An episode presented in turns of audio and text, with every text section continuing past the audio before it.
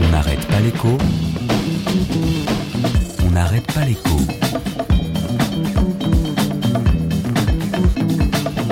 Alexandra Ben Saïd. Oh, tu sais, quand on parle pognon, à partir d'un certain chiffre, tout le monde écoute.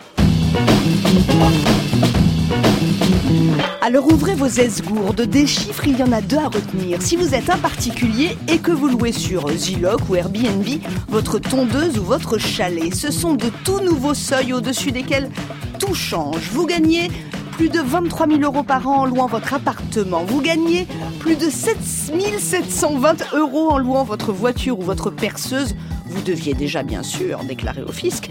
Désormais, vous devrez payer des cotisations sociales, vous affilier au redoutable, au kafkaïen, à l'inhumain, disent certains, régime social des indépendants. Oh putain de putain. Oh, oh putain de bordel.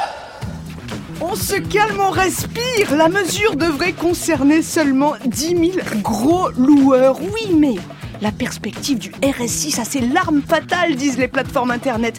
Qu'ils soient petits ou gros, les particuliers vont se décourager. Une partie encaissera au noir. Est-on en train de freiner l'économie collaborative Tout ça pour 10 petits millions d'euros dans les caisses de l'État? Où est-on en train de rétablir enfin l'équité avec les vrais professionnels de la location? Eh bien mon général, un peu des deux, et ça s'appelle la régulation. Autant que quand je le regarde, ça me fait rire.